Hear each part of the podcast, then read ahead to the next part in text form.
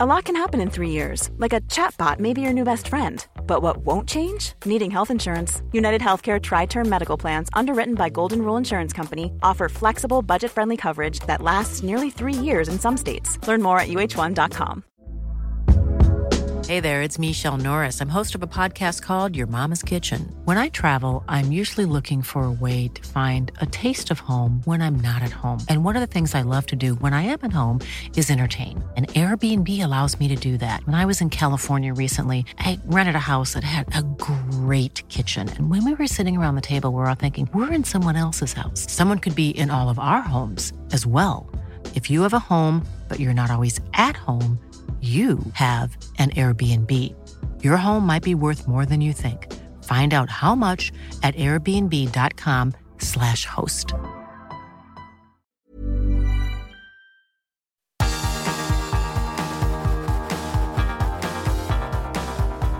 Universo Premier, tu podcast de la Premier League. Aquí estamos, un día más, en Universo Premier. Yo soy Álvaro Romeo y a mi lado tengo a Leo Bachanian y al otro lado de la línea también a Bruno Alemán y de la cadena SER para hablar de lo que ha sido esta semana, que ha sido muy interesante la verdad porque para empezar ha habido buenas noticias. Los cuatro equipos ingleses están clasificados para los octavos de final de la Liga de, de Campeones. Tres de ellos como primeros, el Chelsea, el Manchester City y el Tottenham que sobrevivió y al final diría que hasta se fue con garbo del campo del Olympique de Marsella después de ganar ahí, en el velódromo.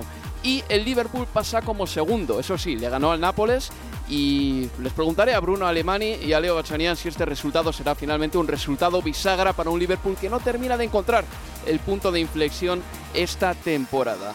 Aparte de todo ello, teniendo a Bruno aquí, eh, tendremos la oportunidad de hablar del fiasco del fútbol español. Ya lo sabíamos, pero Mm, esta semana todavía, digamos que se han hundido más, porque el Atlético de Madrid ni siquiera ha podido clasificarse para la Europa League después de perder en el estadio do Dragao. Chilwell se ha lesionado, yo creo que es otra de las eh, malas noticias de esta semana. Vamos a ver si llega para la Copa del Mundo, pero salió en muletas de Stamford Bridge. Le quedan 18 días antes del debut de Inglaterra en la Copa del Mundo Em, tiene una lesión de isquio y parece complicado que vaya a estar en el Mundial. Y luego ya, Leo Bachanian y yo hablaremos del Super Sunday que se avecina, porque el Chelsea recibe al Arsenal en Stamford Bridge, ahí tendré la suerte de estar el próximo domingo, y narraremos nosotros el Tottenham-Liverpool, partido que cerrará la jornada y veremos lo que pasa con Lopetegui también, porque podría darse alguna noticia de última hora durante el programa, no lo creo la verdad, pero Lopetegui parece que lo tiene ya prácticamente hecho con el Wolverhampton Wanderers. No tenía ningún sentido lo que hizo el Wolverhampton con Steve Davis, lo de declarar a un entrenador sin experiencia, entrenador interino hasta final de temporada, y parece que ahora que Lopetegui está pues eh, un poquito más eh, aliviado por los problemas de salud que tiene su padre, pues hará las maletas pronto y se irá a las Midlands para entrenar al Wolverhampton Wanderers que necesitan de verdad un entrenador. Hecha esta introducción, vamos ya con eh, los platos fuertes del día. Empezamos saludando a Leo Bachaniano. Hola Leo, ¿qué tal? ¿Qué tal? Muy buenas, Álvaro. Y a Bruno Alemani, que está al otro lado de la línea. Hola Bruno, ¿qué tal? Hola Álvaro Leo, un placer estar con vosotros. El placer es nuestro compañero. Oye, Bruno, empiezo contigo, ya que estamos aquí, te tenemos de invitado estrella. Eh, el batacazo del fútbol español ha sido curioso. ¿Cómo se ha visto desde España este batacazo y cómo se ve también el buen hacer de la Premier League ahí desde, desde donde estás? Bueno, lo primero, respecto al batacazo, a la crisis que vive el fútbol español, eh, en los últimos años, eh, hay que decir lo primero que el Barça no llega a una final de la Champions desde 2015 y por aquel entonces tenía a Messi, a Luis Suárez y a, Neymar en la delantera. Desde entonces es verdad que ha pisado alguna semifinal, la del Liverpool, pero no, no ha vuelto a la, final.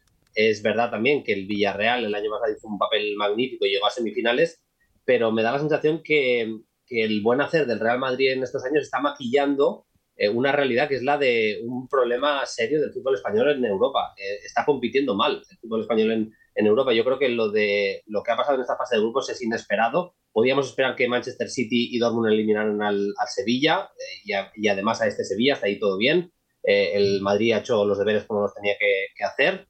El Barça podíamos pensar que tenía que luchar con el Inter, pero no quedar eliminado en la penúltima jornada, que es, un bochorno.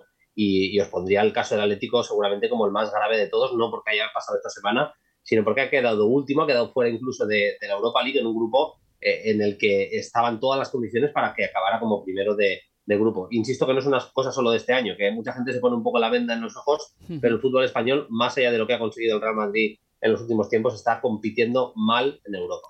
Estoy al 100% de acuerdo contigo. A ver, empezamos por el caso del Atlético de Madrid, que para mí tiene difícil arreglo en este momento. Parece el momento más bajo quizá del idilio que ha tenido Simeone con el Civitas Metropolitano desde hace mucho tiempo, con la afición del Atlético. A ver, en eh, la primera mitad del periodo de Simeone en el Atlético de Madrid ganó una liga, y una Europa League. Y en la segunda mitad también, en ese aspecto, en cuanto a títulos importantes se refiere, el rédito ha sido el mismo. Ahora bien, entre 2013 y 2017 siempre pasó como líder en la fase de grupos de la Liga de Campeones, Bruno. De 2017 en adelante no ha podido mm. volver a hacerlo, no ha pasado como líder nunca y además sufrió una, una eliminación quedando tercero en el año 2017 y esta eliminación ha sido muy dura. Quiero decir, Europa ha sido donde el Atlético se le han empezado a ver algunas carencias y ya esto viene de lejos. Sí, sí, es, evidente. Eh, yo creo que hay una falta de conexión eh, muy importante entre la dirección del Atlético de Madrid, me refiero a, los dirigentes más altos, incluso dirección deportiva y el Cholo Simeone. Hay una desconexión ahí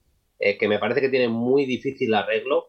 están fichando jugadores que, que, Simeone no acababa de ver en el momento del fichaje. Yo no creo que el entrenador tenga que tener un poder supremo eh, a la hora de, firmar jugadores, pero sí que debe tener importancia y, debe dar el ok, al menos. Y, me da la sensación que, por ahí están teniendo eh, uno de los problemas más, más graves. Y más allá de eso, eh, pues es verdad que el fútbol español para mí tiene un, problema de ritmo. Tú puedes aspirar a jugar lento y ganar a tus rivales si tienes la excelencia de futbolistas como Xavi, Iniesta y compañía. Si no tienes esa excelencia, el fútbol hoy en día vuela. incluso el Manchester City, que es un equipo de muchísima posesión, tiene jugadores que vuelan, que, tú ves cualquier entrenamiento de los que han pasado en diferentes eh, documentales del Manchester City y ves que la pelota vuela y que, el ritmo y que eh, los duelos son fuertes. Me parece que el fútbol español se tiene que repensar en ese sentido. Y, Bruno, te hago una, pregunta respecto del Sevilla, que, que, lo pasaste como algo lógico, teniendo en cuenta el grupo que, en el que participaba, que quedase fuera. Y, el Sevilla, porque bueno, quizás por la presencia argentina que hay allí y también porque tiene en un director deportivo a Monchi, que en Argentina es siempre la referencia. Cualquier programa de radio o televisión en la que se hable de dirección deportiva, el nombre de Monchi siempre está en la palestra. Y esta, esta, este declive del Sevilla, tan acostumbrados que estábamos a verlo competir por lo menos en, eh, Europa League o, cuanto menos también intentar pasar de zona de fase de grupos en, Champions, tiene que ver también con un eh, quizás declive en esa vara, en esa mira que tenía Monchi para apuntar buenos futbolistas o, lo excede a, Monchi y pasa también por un grupo de futbolistas que hoy quizás no está a la altura del que supo tener antes eh, este mismo equipo se han dado muchas circunstancias ahí, Leo. Yo creo que lo primero y más importante es que el Sevilla pasa por un bache económico muy grande y a diferencia del Barça, por ejemplo, no, ha activado palancas, no, no ha sido capaz de, vender eh, activos del club, ¿no? Y, en ese sentido ha tenido que sobrevivir a un, verano en el que ha vendido a Cundé y a Diego, eh, a Diego Carlos, que eran seguramente dos de, los, de las piezas fundamentales del equipo, Em, se asentaba en el Sevilla de Lopetegui en esa seguridad defensiva que entre otros le daban los centrales y los ha vendido los dos.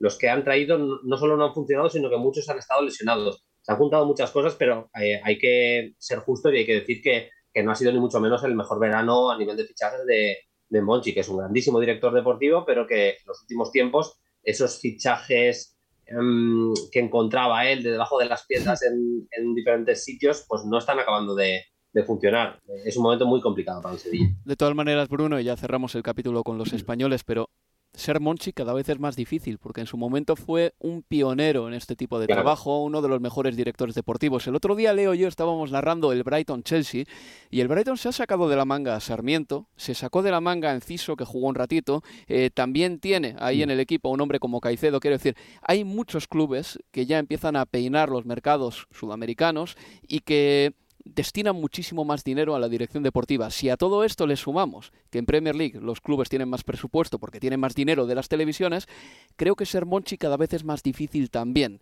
Antes era un pionero, ahora hay muchos Monchis por el mundo.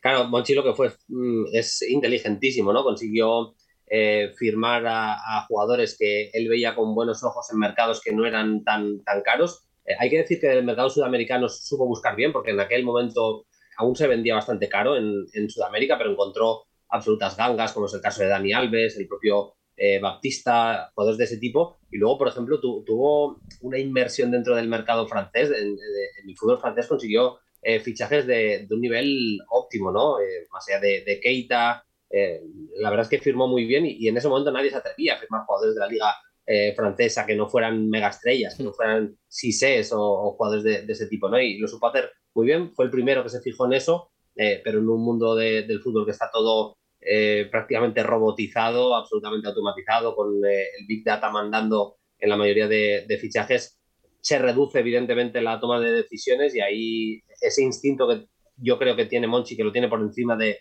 del resto, mm, tiene una incidencia yo creo menor.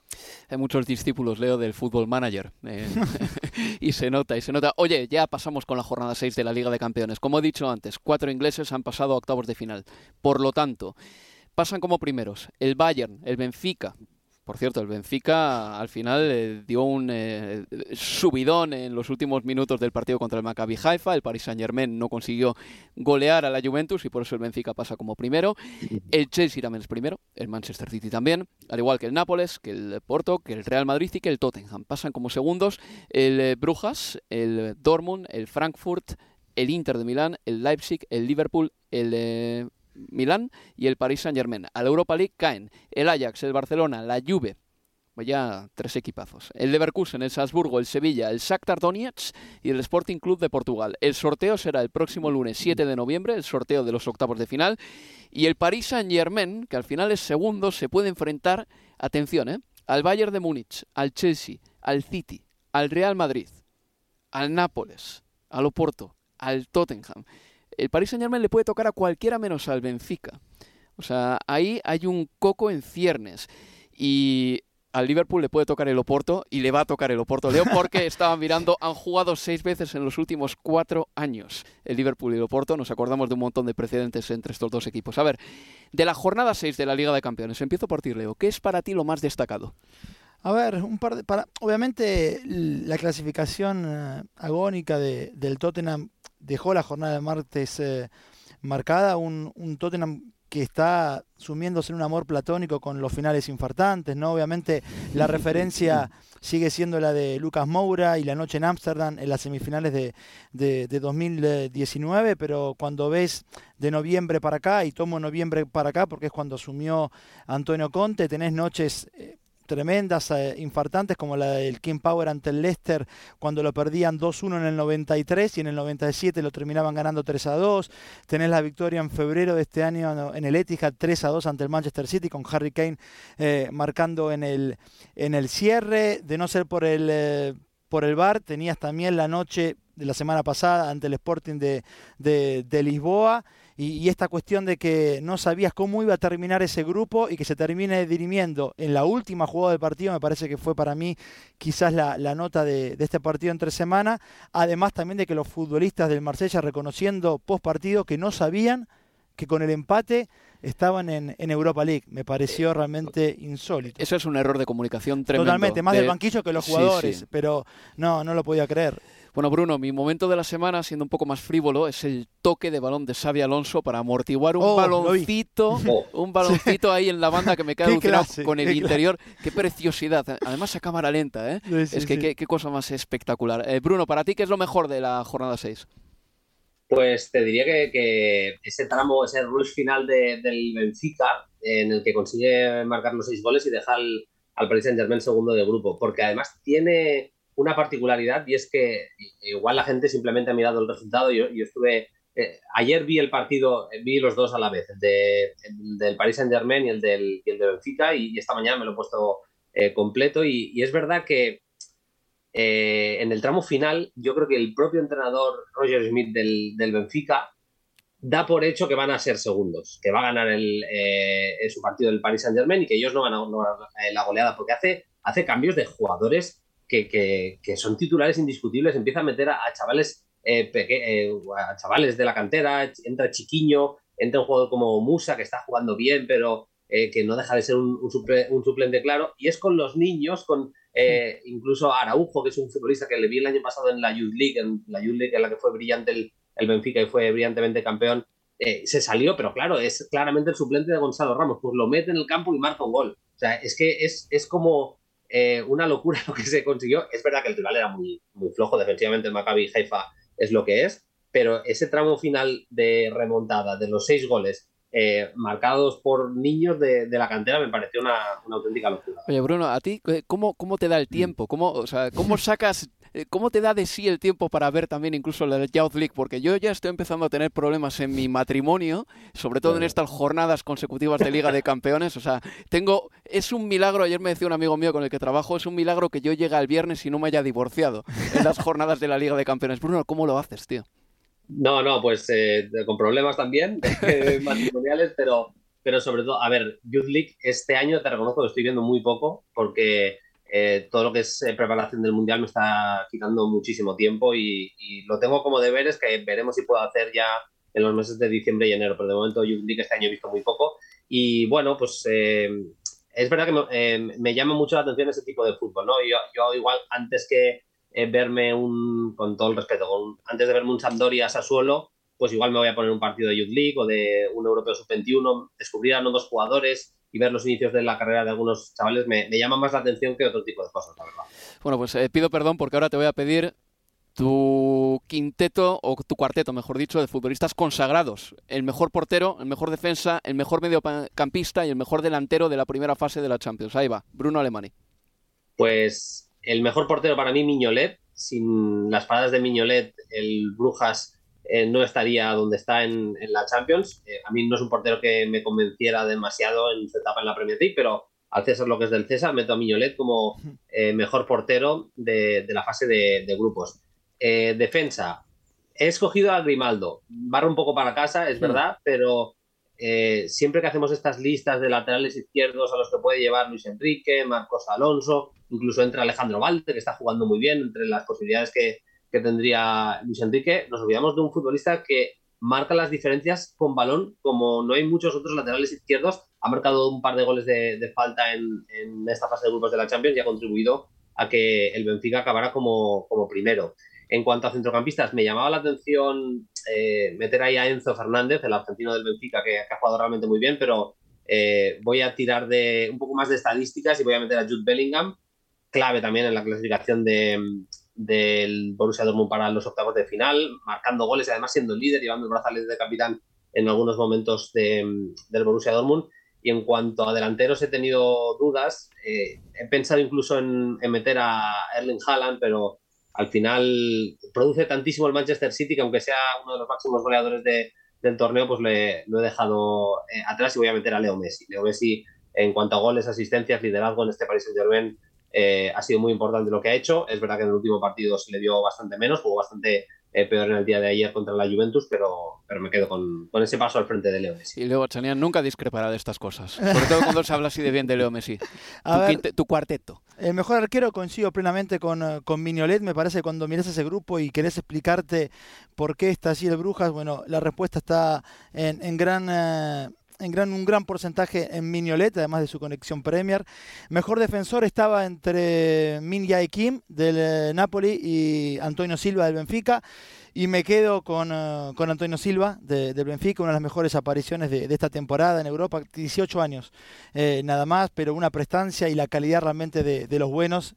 Está claro que que más temprano que, tarde lo veremos probablemente en un eh, en uno de los equipos más grandes de Europa, más allá que él está, y lo hablamos la semana pasada, ya en un grande de Europa como es el, el Benfica. Mejor mediocampista, me quedo con Bicha Baratskelia de. Y mira, ahí cuando pensaba en él, y luego cortito, eh, seguramente Bruno lo conoce, a este periodista argentino Daniel Arcucci, fue el, más, el más cercano a Maradona durante casi toda su carrera, o desde 1984, de que Maradona pasa al Nápoles en adelante. Arcucci trabajaba en la revista El Gráfico, de las más importantes de, en habla hispana de, eh, en su momento. Durante el Mundial 86, Arcucci titula una nota el placer de ver jugar a Platini y, Diego, que lo veía todo, lo sabía todo, lo leía todo, eh, dejó de hablarle unos días a Arcucci, hasta que en un momento en la concentración argentina, allí en las instalaciones del Club América de, de México, obviamente se lo cruza y al pasar le dice, Ah, sí, mirá vos, es un placer ver jugar a Platini y se va,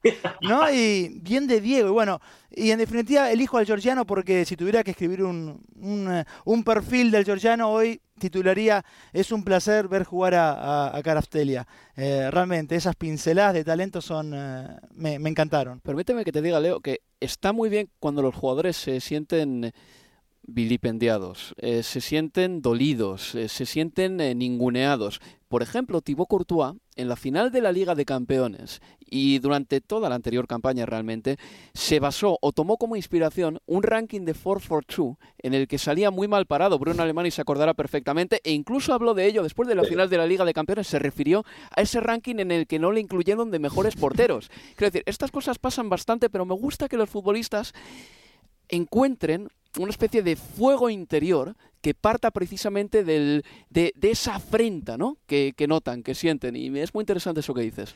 Así que bueno, me quedo con el, con el, con el Giorgiani. Después mejor delantero.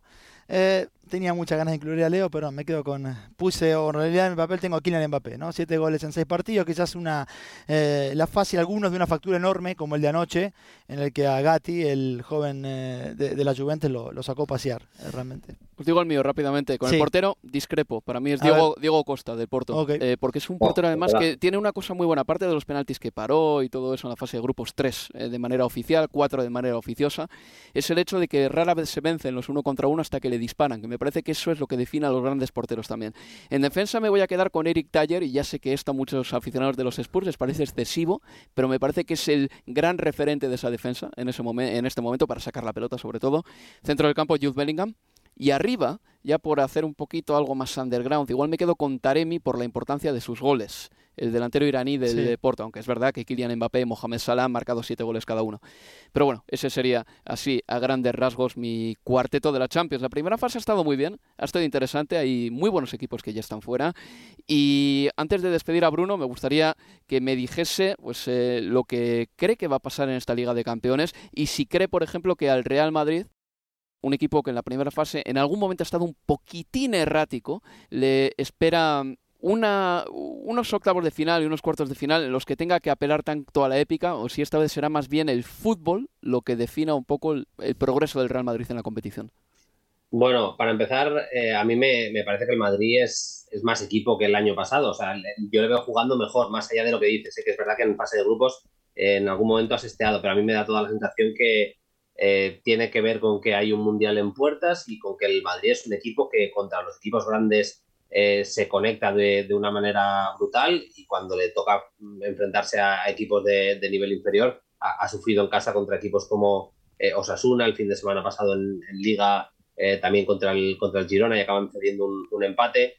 Yo me parece más fiable el Madrid contra equipos grandes que contra equipos pequeños. Eso tiene una doble lectura porque le puede tocar un, equipo no excesivamente bueno, le puede tocar un Brujas de la vida para, para entendernos y, y ahí va a pasar el Madrid contra el Brujas seguro, pero el hecho de, tener que activarse desde el principio, seguramente ese tipo de partidos le, le cuesta más. Yo veo al Madrid candidatísimo en la, en la Champions. Va a ser una temporada muy rara porque la vuelta después del Mundial, tanto tiempo sin competir con tus compañeros, va a haber que hacer una, una pretemporada nueva prácticamente, pero veo al Madrid en el top 3 de, favoritos eh, claros. Seguramente metería en, ese, en esa terna al Manchester City y al Bayern son los equipos al menos que hasta ahora más me han eh, convencido y por ahí creo que van un poco los, los tiros. Vaya. Y tampoco es descartable que si en el Mundial destaca algún jugador sobremanera, el Real Madrid trate de ficharle. Al fin y al cabo sabemos perfectamente que el Real Madrid ahora mismo tiene ese cash, tiene ese dinero en efectivo, porque no fichó a Kylian Mbappé. Tampoco es descartable que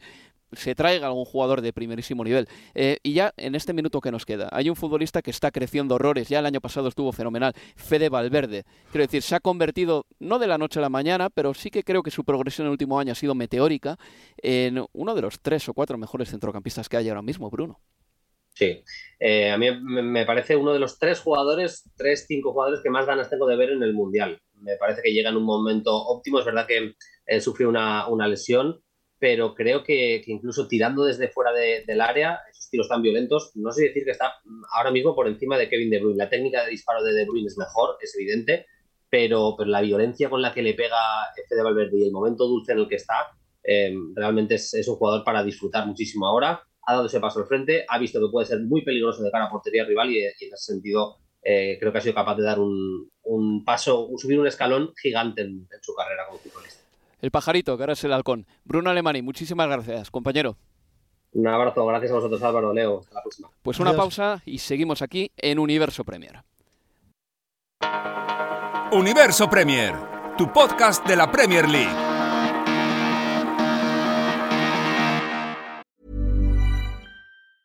When you're ready to pop the question, the last thing you want to do is second guess the ring. At BlueNile.com, you can design a one-of-a-kind ring with the ease and convenience of shopping online. Choose your diamond and setting. When you find the one, you'll get it delivered right to your door. Go to Bluenile.com and use promo code LISTEN to get $50 off your purchase of $500 or more. That's code LISTEN at Bluenile.com for $50 off your purchase. Bluenile.com code LISTEN. Ryan Reynolds here from Mint Mobile. With the price of just about everything going up during inflation, we thought we'd bring our prices down. So to help us, we brought in a reverse auctioneer, which is apparently a thing. Mint Mobile unlimited premium wireless. Ready to get 30, 30, bit to get 30, bit to get 20, 20, 20, bit to get 20, 20, bit to get 15, 15, 15, 15 just 15 bucks a month. So, Give it a try at mintmobile.com/switch. slash $45 up front for 3 months plus taxes and fees. Promo for new customers for limited time. Unlimited more than 40 gigabytes per month slows. Full terms at mintmobile.com. Many of us have those stubborn pounds that seem impossible to lose, no matter how good we eat or how hard we work out. My solution is PlushCare. PlushCare is a leading telehealth provider with doctors who are there for you day and night to partner with you in your weight loss journey. They can prescribe FDA-approved weight loss medications like Wagovi and Zepbound for those who qualify. Plus, they accept most insurance plans. To get started, visit plushcare.com slash weight loss. That's plushcare.com slash weight loss.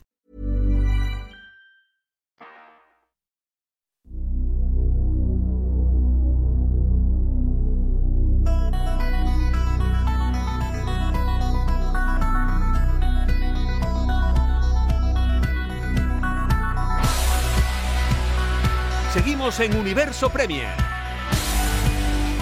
Con un servidor, Álvaro Romeo, y con Leo Bachanian. A ver, vamos a hablar de los equipos ingleses. El Manchester City le ganó al Sevilla. ¿Fue relativamente sencillo para el equipo de Pep Guardiola? Pues no. Yo diría que no, porque tuvo que esperar hasta la segunda parte para conseguir finalmente remontar ese partido, porque anotó primero el Sevilla. El Manchester City, con este resultado, pasa como primero de grupo. El Manchester City, como digo, ganó 3 a 1. El eh, miércoles también, eh, no sé por qué he empezado por el miércoles, bueno, que se me perdone el desorden, el miércoles el Chelsea le ganó por 2 a 1 al Dinamo de Zagreb. Y el martes, un día antes, el Liverpool le había ganado 2 a 0 al Nápoles y el Tottenham le ganó por 1-2 al Olympique de Marsella. Empezamos, bueno, ya que lo he introducido, lo he presentado primero por el partido del Manchester City. Un partido en el que yo creo que hay varios jugadores que encontrarán cierto placer en recordarlo, como por ejemplo Rico Lewis, o Rico Lewis, perdón, eh, el chico que marcó el 1-1. Julián Álvarez también anotó un gol tras un pase sensacional de Kevin De Bruyne. Riyad Mahrez marcó o rubricó el 3-1 definitivo. Empezamos escuchando primero a Pep Guardiola después de ese partido, porque hablaba bien de Rico Lewis. Yeah, I played really good. The first half more inside, the second wider, and uh, the for Julian was amazing, and the finishing as well. So 70 years old, but he's so clever, so intelligent. He's a typical guy that you say something, he understands everything. He doesn't need to practice more because he knows exactly what happened during during the game. Yeah, really, yeah, happy for him. Me gustan, Leo, las valoraciones de Pep Guardiola sobre futbolistas porque no se queda en la superficie, no te dice tiene mucha calidad y mucha técnica, algo que lo escuchas y en cinco segundos te has olvidado de ello. Yo me voy a acordar de lo último que ha dicho, que es un detalle que es más profundo en realidad, que le dices algo y, y lo interioriza que lo metaboliza, que lo recuerda, que solo le tienes que dar una instrucción una vez. Absolutamente, y, es interesante además para un chico tan joven, apenas 17 eh, años, que pueda tener esa inteligencia futbolística de la que habla, de la que habla Pep. Fue, fue, fue bonito también, me parece, para, para el City el hecho de que en ese 11 inicial tenías Rico Lewis, bueno, 17 años lo, acabamos de decir, estaba Cole Palmer y estaba Phil Foden, ¿no? Tres, tres canteranos, de hecho me gustó mucho la sonrisa gigante porque lo toma la cámara, se va con Foden en el festejo de Rico Lewis, ¿no? Alguien que está, alguien que sabe fehacientemente porque lo vivió él también, lo que debe estar pasando ese chico que acaba de convertir su primer gol en, eh, en primera división y además en, en, Champions. Y un muy bonito gol y terminó siendo un buen partido realmente Rico Lewis. El pase de Julián es muy bueno, pero la definición y dónde puso ese balón Lewis eh, aún superior todavía. ¿Y el pase de Kevin De Bruyne a Julián Álvarez? También. Porque dar en carrera un pase con el interior, con rosca y poner la pelota ahí para que la pelota caiga, creo que estamos ahora mismo, en este preciso momento, 2022, antes del inicio de la Copa del Mundo, ante dos futbolistas que son espejos opuestos, porque Kevin De Bruyne en carrera con el interior y Luka Modric en carrera con el exterior son capaces de poner la pelota donde quieren. Han coincidido en el tiempo dos jugadores que hacen eso mejor que nadie lo ha hecho nunca. Estaría bueno, es esa especie de, pantalla dividida, me gustaría, ¿no? De un lado con los goles o los pases, las asistencias y goles también con el interior de Kevin De Bruyne y, del otro lado el exterior de Modric, que es la referencia sin lugar a duda de ese tipo de, de golpeo, pero es que el pase de anoche de, de, Bruyne, uno más de ese tipo, de esas características, fue, fue realmente un, eh, un poema. Yo creo que después eh, Julián Álvarez se termina complicando él solo en la definición, que la termina eh, sacando adelante muy bien desde un ángulo muy difícil, pero eh, el pase me parece que le facilitaba otro tipo también de, definición porque fue, fue gigante la espalda de, de de, parte de, de, Bruyne. Es importante que en ausencia de Haaland otros jugadores se sumen a la causa porque mm, se han ido dos tipos que estaban consagrados. Esto parece una tontería pero no lo es porque se fueron Gabriel Jesús y Raheem Sterling. Bueno, y vos, vos mencionás a, a los dos y haces bien y además Guardiola cuando responde respecto de Julián en la conferencia dice que le recordó a, Gabriel Jesús hmm. su, su definición, pero sobre todo la presión para el último gol, para el gol de Marés, porque Julián va sobre el defensor, roba la pelota y después hace la segunda asistencia, ¿no? Y, lo primero, y te queda tecleando, bueno, ¿y por qué lo dejaste ir si tu primera referencia es esa? Pero, no, pero, pero es que verdad, e, era necesario para, para el City que marcaran eh, delanteros, que marcara Julián ante la ausencia de un partido más de, de, de Erling Haaland. El Manchester City este fin de semana recibe al Fulham en el Etihad a las 3 de la tarde. Ese partido lo vamos a narrar tú y yo, Leo. Un Fulham que está abonado un poco al todo o nada en esta Premier League. Ha marcado 22 goles, son muchos. Ha encajado 22 tantos, son muchísimos. está en la zona media alta de la tabla y tiene Mitrovic al jugador que más dispara de toda la Premier League. Mm, así que nada, eh, yo creo que el Fulham no debería ganar al Manchester City en el Etihad, pero este no es el Fulham de hace dos años, ni mucho menos. Ya hemos hablado de este equipo de Marco Silva, que ha irrumpido en esta Premier League con un brío y una confianza, mm, diría que inéditos en, em, en, los últimos Fulham que hemos visto en la Premier. Otro partido del eh, miércoles. El Chelsea le ganó por 2 a 1 al Dinamo Zagreb. Escuchamos a Graham Potter al eh, término del encuentro porque debutó Zakaria y además lo hizo bien, ¿eh? debutó con gol. Always to be himself. I thought he did he did that well. He um, he showed his quality, won the ball back, uh, helped with our attacking play. Obviously, to score is, is fantastic. You can see the quality that he has. He's, we see it in training as well. He can hit the ball. He can strike a, a, a good ball. I think it was a nice goal for him, nice goal for the team. It was an important goal for us. So happy for him that he contributed to the team performance and also to score. It's nice. Bueno, mayormente lo que extraigo de estas declaraciones es que Graham Potter nos cuenta que Zacarías también tiene buen golpeo y que puede marcar goles eh, llegando desde atrás. A ver, hay una cosa que sí que es cierta, que creo que este año el Chelsea ha tenido un buen mercado, pero que ha pasado un poco desapercibido porque tampoco se ha traído a grandes estrellas o a gente muy rutilante más allá de quizá el fichaje de Sterling, pero que llegaba después de una temporada medio grisácea en el Manchester City. Lo de Koulibaly era para suplir a Rudiger, lo cual se entiende como que es eh, un intercambio de cromos em, que ni mejora ni empeora al equipo, quizá incluso lo empeora un poquito. Pero mira, eh, Leo, eh, el Chelsea siempre ha tenido una plantilla muy variada, pero este año creo que hasta más, porque Zacarías está para suplir a Kanté porque Conor Gallagher no está para suplir a nadie, está para sumar y además aporta un perfil muy interesante en el centro del campo porque tiene llegada. Porque Aubameyang puede ser nueve o extremo izquierdo, cosa que Lukaku no podía ofrecer. Porque Sterling puede adoptar más roles que Timo Werner, incluso se lo ha visto de carrilero esta temporada. Y porque se va Marcos Alonso, llega Cucurella, que vale tanto para central izquierdo como para carrilero izquierdo. De marcación en la que va a tener que jugar ahora porque Ben Chilwell está fuera. Quiero decir, el Chelsea creo que ha hecho una confección de la plantilla inteligente, ha tenido alguna baja sensible, pero ha traído buenos futbolistas. Y además es consecuente también con un entrenador que tienen ahora, que es Graham Potter, que lo hemos hablado, es obviamente muy proclive a los cambios de, sistema y tener futbolistas que puedan adaptarse a diferentes sistemas como lo vienen haciendo, varios de los que vos nombraste, me parece que, es un, rédito para, para, el club y para el entrenador y para el, mercado de fichajes que realizó en el último verano. Aún así lo de Zacarías teniendo en cuenta, a ver, que había llegado o que llegó eh, ya en el cierre del libro de, pases, en el último día, eh, que no venía jugando porque tuvo un, eh, tiempo corto en, en, la Juventus, que venía, me hizo recordar mucho, yo creía que podía sucederle lo mismo que a Saúl Níguez, digo, además teniendo en cuenta la inactividad con Gran paralelismo, sí. Y, y, bueno, y de hecho venía sucediendo eso, porque venía jugando muy poco eh, Denis Zakaria en, el Chelsea. Ayer logró jugar desde el arranque. Después Potter aclaró que no tuvo ninguna molestia física o ninguna lesión porque lo, quitó en la segunda parte. Pero tenía la sensación de que podíamos estar en presencia de un nuevo Saúl, eh, Saúl Níguez. Y más allá que son dos futbolistas eh, diferentes. A ver, Zakaria tiene 25 años. Su etapa en el Borussia Mönchengladbach fue muy buena. Un futbolista muy potente. Es cierto, como decía Potter, que puede llegar desde atrás, que puede robar a la mitad de la cancha y a su vez terminar definiendo en, el aire, como le pasó ayer, que termina rematando eh, dentro del área, después tiene la suerte de que el defensor no puede quitar el balón en, sobre, sobre la raya, pero yo creo teniendo en cuenta esta cuestión de las lesiones de, de que no termina de arrancar su temporada, eh, que Jorginho y, y Kovacic están teniendo un andar algo irregular, si logra sumar al plantel y logra sumarlo eh, en buen nivel a Zacarías, me parece que es muy bueno para, el Chelsea. Y le sumamos a, todo, todas estas opciones, a Conor Gallagher y a Ruben Loftus-Cheek, que está jugando más este año. de todas maneras, los debuts em, contrastan, ¿eh? porque el debut de Saúl el año pasado contra el Aston Villa, acuérdate, le cambiaron el descanso, esta vez Zacarías marca, bueno, pues eh, genial por él. Em, nos alegramos por este jugador y esperemos que le vaya bien en el Chelsea. Uno que ha sufrido un infortunio es Ben Chilwell. Se retiró en muletas de Stamford Bridge a 18 días antes o a 18 días, perdón, del debut de Inglaterra en la Copa del Mundo con una lesión en el isquio. Cuando te lesionas del isquio y necesitas muletas estás muy mal.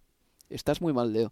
Y es probable que no llegue a la Copa del Mundo. Y estaba mirando yo cuántos días hubo entre la jornada 38 de la Premier League, la última, em, jornada de la Premier League y el inicio del Mundial de Brasil y el inicio del Mundial de Rusia y el inicio del Mundial de Qatar. Y es alucinante.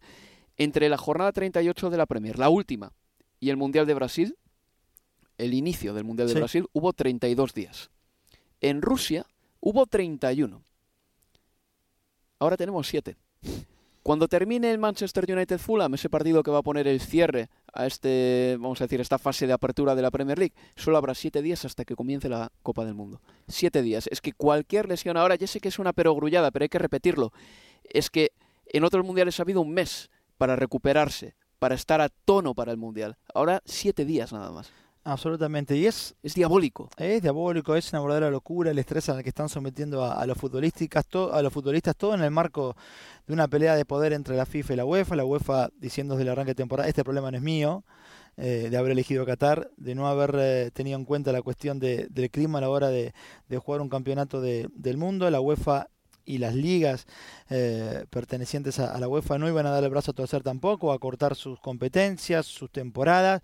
Y aquí estamos, como vos decís, futbolistas que van a ser liberados apenas una semana antes del inicio de, del torneo. Estamos ya en un ya entramos en terreno de que molestia es sinónimo de que el futbolista no vaya a arriesgar, de que se niegue a jugar. Y, y ayer lo escuchaba Scaloni cuando hablaba de la lesión de los Chelsea, diciendo que la recomendación del cuerpo técnico a los futbolistas argentinos es, si tenés una molestia, no arriesgues. Y después terminas entendiendo situaciones como la de, por ejemplo, la de Romero en el, en el Tottenham, la que Conte viene diciendo que Romero decide el día del partido cómo está, si va a arriesgar o si no, no.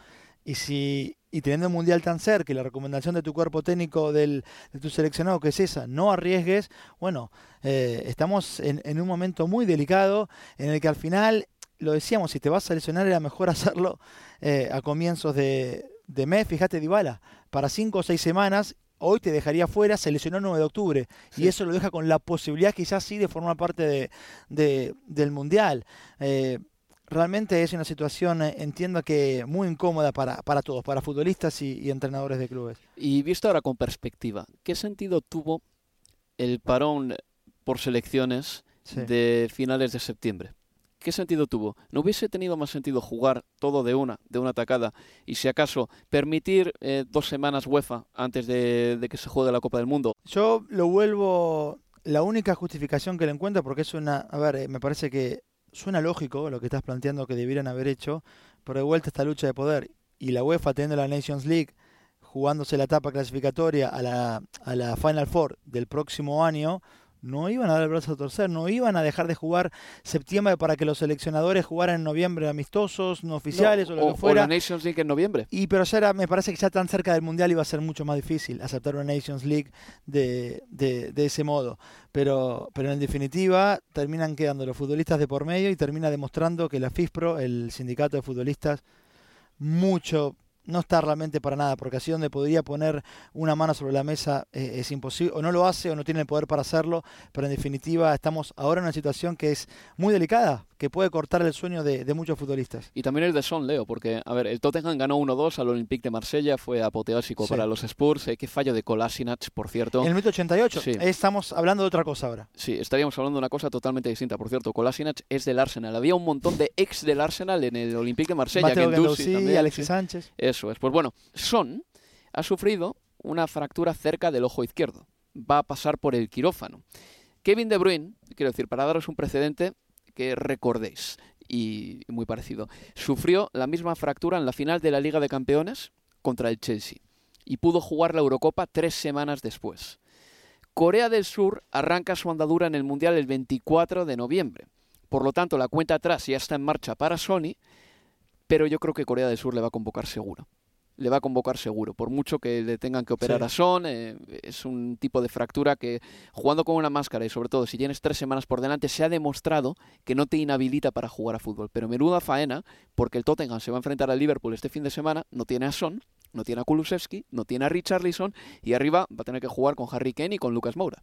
Eh, absolutamente, y, y vuelve a poner eh, Álvaro en, en la, en la mesa la discusión respe- con la UEFA, la decisión de no, de no permitir a los clubes, como sí sucede en la Premier League y en la, y en la Premier League eh, femenina en, en Inglaterra, de, un cambio más, un cambio extra en caso de un traumatismo por, por golpes de, de cabeza. Eh, la revisión de un futbolista Álvaro, no, no, no se puede realizar ahí en el campo de, de juego, se tiene que dar la tranquilidad de, de, un vestuario con tiempo suficiente para realmente saber si ese futbolista puede continuar eh, o no. El caso en esta jornada de Champions, el de Song, el de James Milner, que tuvo que, que retirarse a los dos o tres minutos de la segunda parte porque había sufrido el golpe antes del descanso, pero cuando volvieron a jugar no se sintió bien, seguía con mareos y tuvo que pedir el cambio. Ese tipo de cuestiones no, no, no puede suceder. Eh, me parece que no puede haber ni siquiera espacio para que el jugador opine si estoy para seguir o no. No se lo puede. Y puede que me equivoque, pero para mí no debiera ni siquiera escucharse al futbolista. Si estaba para seguir y lo sacaron, bueno, no me importa. Tendrá 48, 72 horas para descansar y el cuerpo médico le pedirá disculpas a ese jugador. Lo lamentamos. Estabas para seguir y quizás nos apresuramos. Pero mejor apresurarse a que sufran. Vos me, me decías antes, te acordabas de Bertongen. A Bertongen le sacaron de un partido de Champions. Semifinal Después- sí. de- con el Ajax, partido de ida en el norte de Londres. Sí. Tuvo un golpe en la cabeza, siguió jugando y después pidió el cambio. No pudo seguir. Pero eso es, si querés, la foto de ese momento. Bertongen después reconoce que tuvo nueve meses Hmm. en los que siguió jugando con consecuencias de ese choque de cabezas, con vómitos, con mareo, con dolores de cabeza. Todo estaba relacionado a ese kilómetro cero de ese traumatismo que fue en Champions de semifinales y en los que los médicos tuvieron tres minutos para asistirlo, para, para fijarse si estaba bien o no, para preguntarle al jugador que está en una semifinal, el momento más importante probablemente hasta ese momento de su carrera futbolística, dice sí, quiero seguir, y no estaba, y no debieron haberlo, eh, no debieron haberle permitido que siguiera jugando. Y por eso yo creo que la UEFA me parece inaceptable e inentendible que no tome ningún tipo de decisión al respecto. Es un riesgo muy grande porque además esas lesiones suelen tener efecto retroactivo muchas de ellas. En el momento parece que puedes continuar, que físicamente estás apto y luego de repente te pasan factura en el momento más inesperado. Eh, tengo el recuerdo muy, muy vivo en la cabeza de, de esa salida de Bertongen del terreno de juego. Le estaban sacando, Leo, eh, no estoy haciendo un chiste aquí, como si fuese el borracho del bar. O sea, no podía ni tenerse en Sí. pie. Y un minuto antes había estado jugando a fútbol y tuvieron que una sacar prácticamente entre dos, eh, entre dos eh, ayudantes. En fin, esperemos que Son se recupere para la Copa del Mundo, pero lo más importante, esperemos que esa cuenca ocular quede perfectamente bien em, soldada. Pasamos al eh, partido de Anfield. Liverpool 2, Nápoles 0. Marcaron Mohamed Salah y Darwin Núñez, pero esos goles no habrían existido jamás sin la cabeza de Virgil van Dijk, que es una especie de faro de Alejandría en esos corners. O sea, eh, termina imponiéndose muchísimas veces. Sí, lo, en el primer gol, ¿es él o Darwin Núñez el que cabecea? Porque van los dos, creo que termina siendo... No, igual es, mm, creo que es Van Dijk. Es Van Dijk también, las dos ocasiones. Bueno, está claro que en la segunda ya, ya sí, en el que convierte Darwin Núñez, todo a seis minutos del cierre. Bueno, en realidad el primer gol es a seis minutos del cierre y después ya en el minuto 97 el gol de, Darwin Núñez, el segundo. En un partido igual de todas formas, Sábado, sobre todo el arranque de, de, la segunda parte en la que, bueno, de hecho le anularon un gol vía vara eh, o vía, vos lo, lo, podés explicar mejor, vía el, eh, el offside automático al Nápoles, pero el primer tiempo del, del, Liverpool me gustó. Pero digo que se pudo haber quedado en desventaja el arranque de la segunda parte tranquilamente, de no ser por esa acción, y además por eh, en la que Carafteles también tiene una que remata en el área, rebota en Alexander Arnold y se la queda finalmente sobre la raya Allison. El gol anulado al Nápoles lo marcó Ostigard, fue un remate de cabeza a las mallas. Parecía que no había habido nada, aunque luego cuando mostraron la repetición sí que se veía que podía haber fuera de juego. Pero con la imagen de la televisión congelada no había manera de salir de dudas. En la Champions League ahora mismo no te están poniendo las líneas que te ponen en la Premier League para determinar si es fuera de juego o no. Se está utilizando un sistema nuevo que espero que salga bien, que es el fuera de juego semiautomático. Lo que pasa es que tarda mucho todavía. Y el colegiado de ese partido estuvo como tres minutos y pico sin ir a ningún sitio. Se quedó básicamente sobre el césped porque no tiene ninguna pantalla a la que ir. Simplemente está esperando a que le digan si es fuera de juego o no. Tardó. Pero al final se demostró que por cuestión de centímetros sí fue fuera de juego.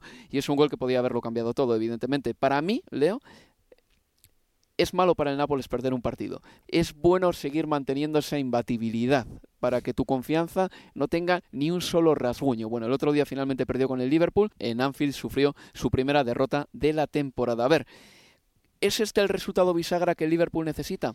Ganarle al Manchester City no lo fue, Leo, porque ah. luego sufrió dos derrotas consecutivas en Premier. Eh, absolutamente.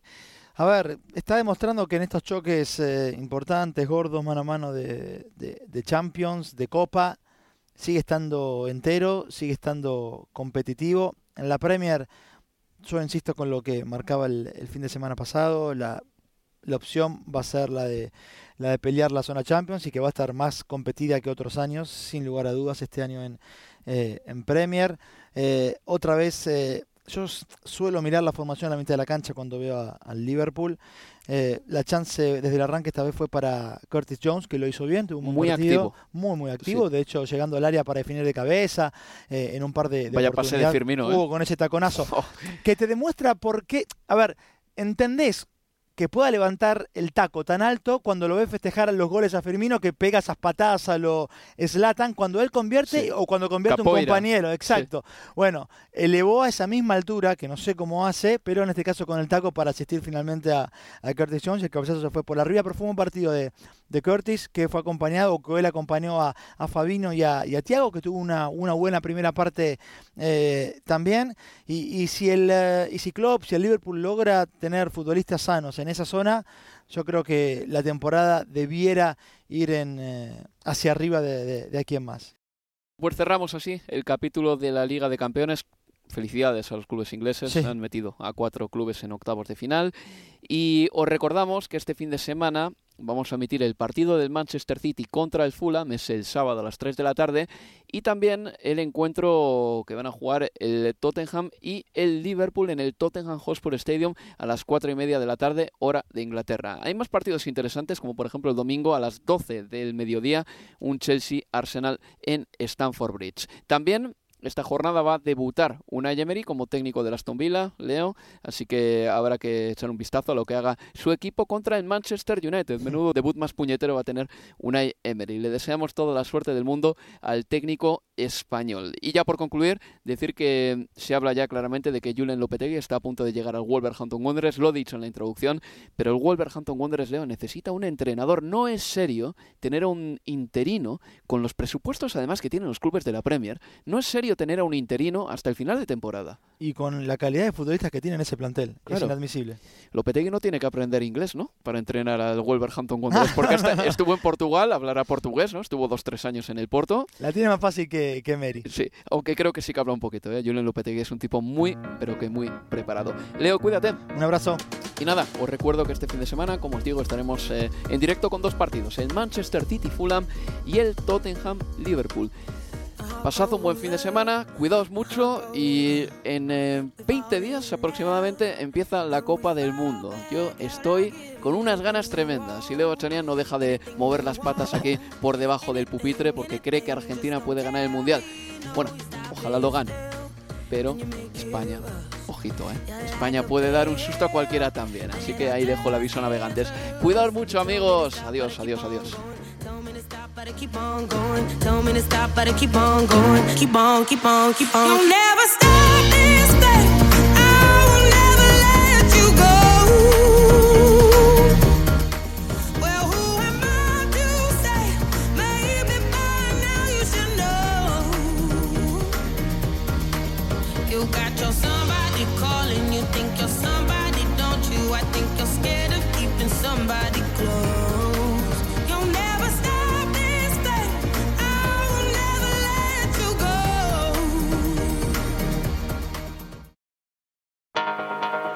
Universo Premier, tu podcast de la Premier League.